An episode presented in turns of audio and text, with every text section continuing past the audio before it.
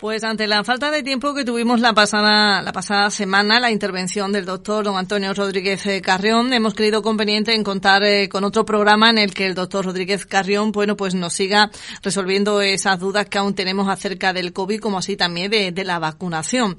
Así que sin más le vamos a dar la bienvenida. Antonio, ¿qué tal? Buenos días. Hola, buenos días María José y buenos días a todos los oyentes de Radio Arco. Muchísimas gracias por atender de nuevo nuestra llamada, Antonio, porque como bien decíamos, se quedaron aún muchas dudas pendientes, muchas respuestas a resolver y la mayoría de ellas era referente a la vacunación. Eh, lógico, ¿no? Las dudas que pueda, que pueda haber sobre, sobre este tema, ¿no le parece? Efectivamente, ahora está en plena campaña de, de vacunación, aunque tenemos déficit de vacunas, pero ello está en marcha y también recordar que, aunque esto es ahora la última novedad, eh, recordar que estamos todavía con muchos casos de, COVID, que no hay que bajar la guardia, lo hemos repetido la otra vez, volvemos a repetir, todo el mundo lo repite, pero es que es así, no ni pensar en una cuarta ola. Así que nada, hacer las cosas bien como se están haciendo y vamos a tratar sobre las vacunas. Muy bien, eh, porque bueno, recordamos que el, inicio de la pasada semana de esa intervención era acerca de esa, de esa guía que, que ha realizado Antonio, la guía COVID, llamada guía COVID, conceptos básicos, eh, que ha realizado para aclarar eh, ciertas dudas al respecto, ¿no? Tanto del COVID en sí, fijaros, eh, a un año ya que se, que se cumple de haber aparecido en nuestras vidas y aún a día de hoy, después de un año, sigue habiendo muchas dudas al respecto, ¿no, Antonio? Pues sí, como comentábamos la semana pasada, hay tanta información y además muy buena, es en general muy buena la información que hay, pero es mucha, muchas veces esta saturación pues hace que, nos confundamos.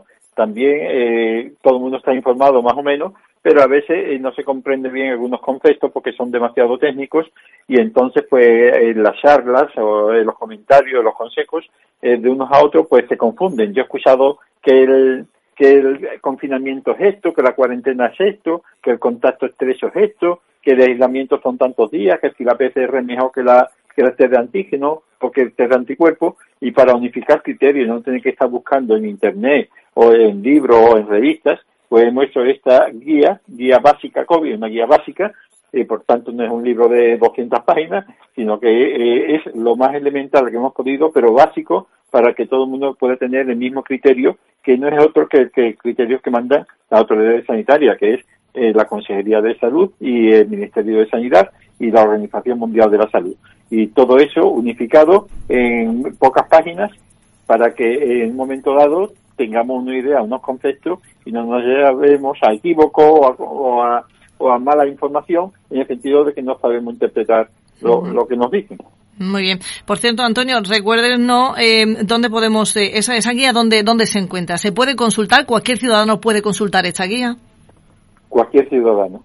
Es decir, es una guía gratuita eh, que, se puede bajar. Es simplemente, eh, además está también en Kindle. Eh, en Amazon se puede bajar en formato de libro electrónico. Manuel Ramírez Ordóñez, que es el webmaster, ha hecho un trabajo extraordinario y además de la edición eh, eh, impresa que se puede imprimir bajándola a través de especialistasya.com especialistasya.com todo junto pues ahí en, la página de inicio verán las diferentes formas de bajárselo ya sea para imprimirlo que es muy cómodo se imprime en cualquier ordenador cualquier impresora y lo tiene uno para poderlo consultar fácilmente pero también directamente en pantalla de un iPad o de o de cualquier otro eh, modelo de, de, electrónicos. Y también ya digo a través de Amazon. Y Amazon pues es gratuito por nuestra parte pero Amazon pone un precio mínimo que es el coste que les pone a ellos eh, de un euro y pico. Y una versión también impresa que edita Amazon que también es gratuita por parte nuestra que creo que son alrededor de unos tres euros que es lo que Amazon eh, cobra por imprimirlo por distribuirlo. Es decir pero que nosotros es una como saben todos especialistas ya es una entidad sin ánimo de lucro, eh, ciudadana, y entonces pues eh, creemos que hacemos una labor que puede interesar a muchas personas. Muy bien. Pues vamos, si le parece bien, Antonio, a esas preguntas que quedaron pendientes la, la pasada semana y que queremos resolver para que nuestros oyentes puedan estar informados. Eh, si se es alérgico a algún medicamento, eh, ¿es posible vacunarse o hay que, hay que informarse al respecto? ¿Qué debemos hacer? Sí, Respecto a las alergias, eh, hay que decir que según las instrucciones que nos da el Ministerio de Sanidad y la Consejería de Salud, todas aquellas que sean personas que sean alérgicas a animales, alimentos, insectos, en látex u otras alergias no relacionadas con la vacuna o medicación eh, o medicación inyectable eh, no constituyen ninguna contraindicación o precaución especial. Eh, tampoco eh, hay, tampoco constituye ninguna contraindicación la historia de alergia a los medicamentos administrados por boca, ni la alergia que no sean graves a otras vacunas o medicamentos inyectables. Y tampoco eh, supone ninguna contraindicación la historia familiar de una reacción alérgica muy grave. ¿eh? Es decir, eh, y, ni tampoco es contraindicación cualquier otro cuadro de alergia grave que no esté relacionado con las vacunas o con medicamentos inyectables. De todas maneras, en este último caso, es eh, como precaución, la persona vacunada debe estar en observación durante 30 minutos. Es decir, que aunque no haya eh, cuadro de anafilaxia que no esté relacionado con la vacuna, es decir, anafilaxia o alergia grave, eh, sino otra cosa, por precaución se mantiene 30 minutos. Pero que eh, la instrucción que da el Ministerio de Sanidad, ya digo, la alergia a medicamentos administrados por boca o alergias que no sean graves a otras vacunas o medicamentos inyectables no suponen contraindicación. eh, Antonio, otra de las preguntas que yo he tenido oportunidad de, oír en varias ocasiones es que eh, si es posible el contagio del COVID entre el tiempo que transcurre de una primera administración de, la vacuna a la, a la, siguiente. ¿Es posible en ese tiempo, en ese intervalo, eh, contagiarse? Sí, sí, porque es que eh, desde que se pone la vacuna hasta que llega la siguiente dosis, pues, pues transcurre un tiempo en el cual nuestro organismo está empezando a fabricar anticuerpos. Es decir, que no tiene suficiente cantidad para eh, atacar al virus en el caso de que nos contagiemos. Pero es más, una vez puesta la segunda vacuna, hay que esperar un tiempo, por ejemplo, en el caso de la vacuna Pfizer, eh, que hay que esperar al menos una semana para que la, cantidad de anticuerpos eh, que nos hacen inmunes, que nos hacen ya eh, protegidos, eh, debe transcurrir una semana. En alguna otra vacuna hay que esperar algún tiempo más. Lo que ocurre es que una vez puesta la primera dosis, eh, no el primer día, pero transcurrido aproximadamente unas dos semanas, ya hay un cierto nivel de anticuerpos, ya hay una cierta cantidad de anticuerpos que muchas veces eh, en personas que responden bien, pues supone que si eh, coge la enfermedad, la coge de una forma más leve que si no se hubiera puesto la vacuna o la primera dosis. Pero ya digo, es necesario ponerse las dos dosis, en este caso, eh, que son las que hay disponibles, para eh, tener eh, la protección adecuada y pasar unos ciertos días, dependiendo de cada vacuna, que ya no lo dicen en el centro de salud cuando nos vacunemos, los días que hay que esperar para tener garantía de que la, la defensa son las suficientes. Así todo, hay que tener presente que la eficacia no es el 100% en todo el mundo. Eh, sabemos que, por ejemplo, Pfizer, la vacuna Pfizer, y tiene una, una defensa aproximadamente del, del 94% en total. Es decir, hay un 5% de personas que no fabrican defensa suficiente y que están expuestas a coger la enfermedad aunque se hayan vacunado. Es decir, que no, la eficacia no es del 100%. Ahora, de no tener ninguna defensa a tener un 95% de personas con defensa, es un éxito. Y ya digo, y se puede coger la enfermedad, lo que pasa que se puede coger más leve y se ha visto, por ejemplo, en, Israel que la disminución de los casos graves y la entrada de la UCI ha sido fulminante, ha sido enorme. Es decir, que aunque se coja, ya por lo menos se evita la entrada en, en, el hospital y la entrada en la UCI. Y las muertes, por supuesto. Claro. Eh, Antonio, los niños eh, entran en los grupos de vacunación porque hemos oído hablar de, grupos de, edades, pero los niños no, no se ha hablado. ¿Entran los niños en, en ello o no? No, por ahora no. Por ahora hemos dicho, aunque los niños parece ser que es un reservorio, un sitio donde puede estar el virus, eh, está aguardando, está ahí acantonado, no, está ahí protegido. Eh, los niños todavía no hay experiencia, se están haciendo en algunos algunos laboratorios, ya están haciendo eh, pruebas con niños, es decir, muy controlado por supuesto, es decir, para evitar que vaya a hacer con ellos de India de casos graves, pero que los niños se han dado algunos casos, como sabemos, que han cogido la enfermedad de forma grave, es raro, pero además pueden ser un reservorio. Es decir, que ahora mismo actualmente no está indicado vacunación en niños, actualmente. Muy bien. La vacuna contra el COVID, COVID-19, ¿nos inmuniza también ante esas nuevas cepas de coronavirus que, que están apareciendo? Sí, los estudios que se están haciendo, eh, parece que, bueno, es que continuamente están apareciendo cepas nuevas, es decir, lo que estamos hablando hoy, que es 8 de marzo, Día Internacional de la Mujer, pues a lo mejor dentro de un día o dentro de unas horas nos dicen que hay una cepa nueva. Pero hasta ahora parece ser que la cepa, los estudios que hay, las personas que están vacunadas también están protegidas contra esta nueva variante de, de virus, que muchas de ellas son mucho más peligrosos que los virus que hemos tenido hasta ahora o, o, la modalidad de COVID que hemos tenido hasta ahora. Pero en fin, eh, parece ser que sí, que, que, actúan sobre la parte del virus que, que produce la entrada en nuestro organismo. Parece ser que sí. Muy bien. Eh, hablamos también, eh, tiempo tenemos para hablar acerca, Antonio, del pasaporte COVID, porque hemos oído hablar de, de, él, pero exactamente no sabemos de qué se trata, esto para qué sirve. ¿Nos lo puede aclarar? Sí.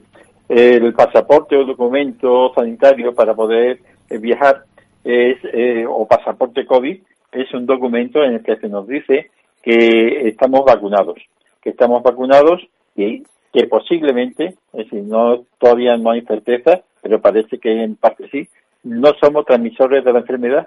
Eh, ¿Qué significa esto? Significa, porque hay otra pregunta, ¿las personas que están vacunadas pueden transmitir la enfermedad a otras personas que no están vacunadas?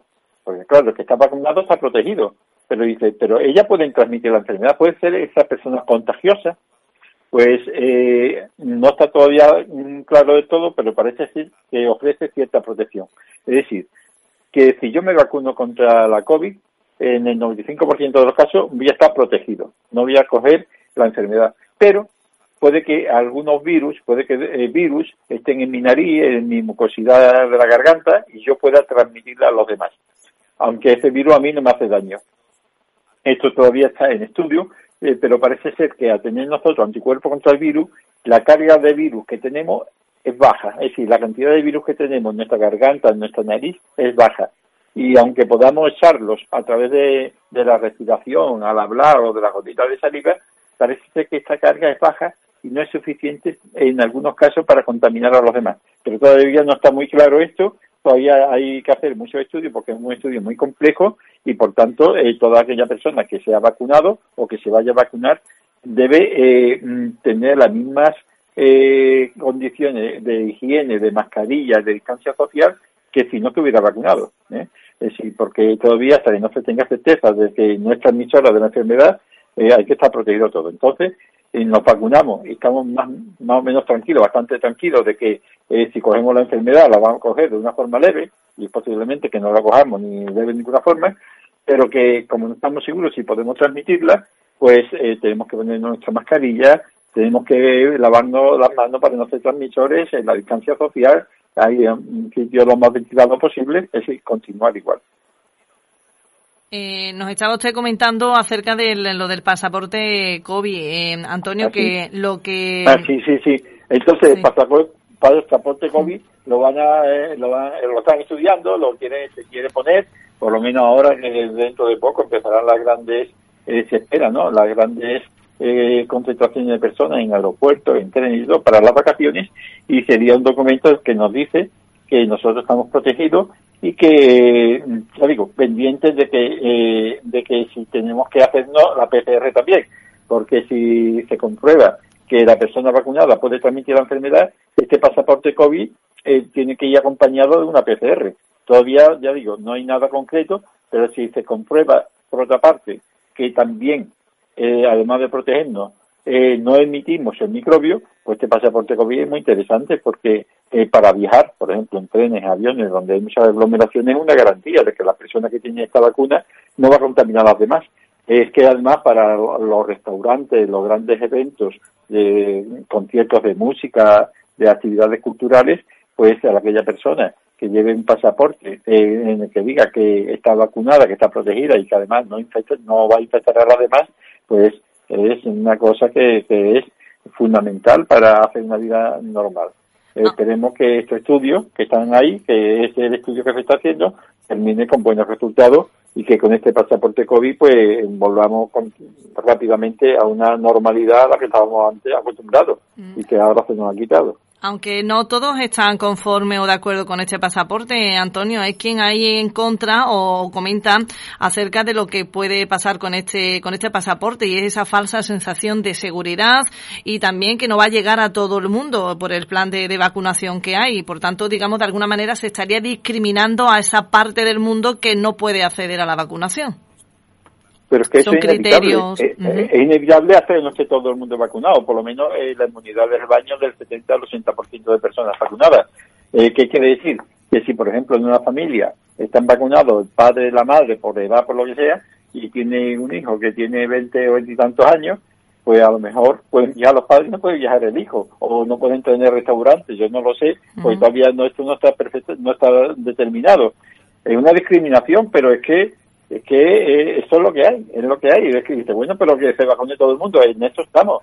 Primero, no hay vacuna suficiente ahora mismo ni para hacer los, los calendarios que estaban previstos, eh, continuar para que llegue a, bueno, y los países eh, en vía de desarrollo tienen mayor problema mm. todavía en vacunarse todo el mundo, como todo el mundo sabe, ¿no? Por la parte económica y por las circunstancias que les rodean. Así que, que este es un problema. eh, lo que es un problema, pero que es algo, es algo. Es decir, que no hay otra solución. eh, lo que sí sabemos hasta el momento, Antonio, es que el Ministerio de Sanidad descarta por el momento ese pasaporte COVID para podernos mover por España y el gobierno andaluz, por otro lado, aboga por la implantación de este pasaporte. Así que ahí está. Eh, a ver si se, se implanta o no se implanta. Eh, no nos quedan muchos minutos más, Antonio. No queremos que ocurra como la pasada semana, que el tiempo de, de, de formularle la pregunta se nos cortó la comunicación y ya también faltaba, nos faltaba tiempo. Y es que queremos saber su opinión acerca de, eh, bueno, pues de nuevo ha empezado a, implantarse las consultas eh, médicas presenciales en atención primaria y parece ser que mm, lo han hecho eh, ante crítica de los profesionales de la, de la medicina. Queremos saber el motivo, por qué y, su opinión al respecto. Sí, mi opinión es la misma que tiene el sindicato médico. Bueno, la misma porque es la principal cuenta, también los medios de comunicación. Eh, los médicos y los enfermeros y todo el personal ha estado trabajando presencialmente durante este año. Lo que pasa es que es muy reducido debido a que había que proteger a las personas que iban al centro de salud y podían contaminarse unas a otras o contaminar a personas que está allí sanitario o personas sanitarias eh, contaminar a las otras personas. Y entonces ha sido necesario. Ahora, en esta bajada del número de casos, pues eh, parece ser que se puede abrir un poco más la mano y eh, aumentar la consulta presencial. Pero no se ha explicado eh, a los médicos y a los, y a los enfermeros y a todo el personal sanitario eh, si hay suficiente material de reserva de protección, de EPIs, de mascarillas, eh, si los circuitos por donde deben estar las personas, las salas de espera van a estar totalmente garantizadas la distancia eh, entre una persona y otra. Eh, todas estas circunstancias no se han explicado. Entonces, eh, si, también cómo van a eh, las colas que puede haber en los centros de salud ahora que se abre un poco la mano y las colas en la calle, cómo se va a controlar la, eh, la estancia dentro del de recinto, es decir, una serie de cosas que, mm, que no están, al menos están previstas, pero que no están informados. Y en ese aspecto, pues, eh, la, la discordancia que se tiene con esta normativa. Muy bien.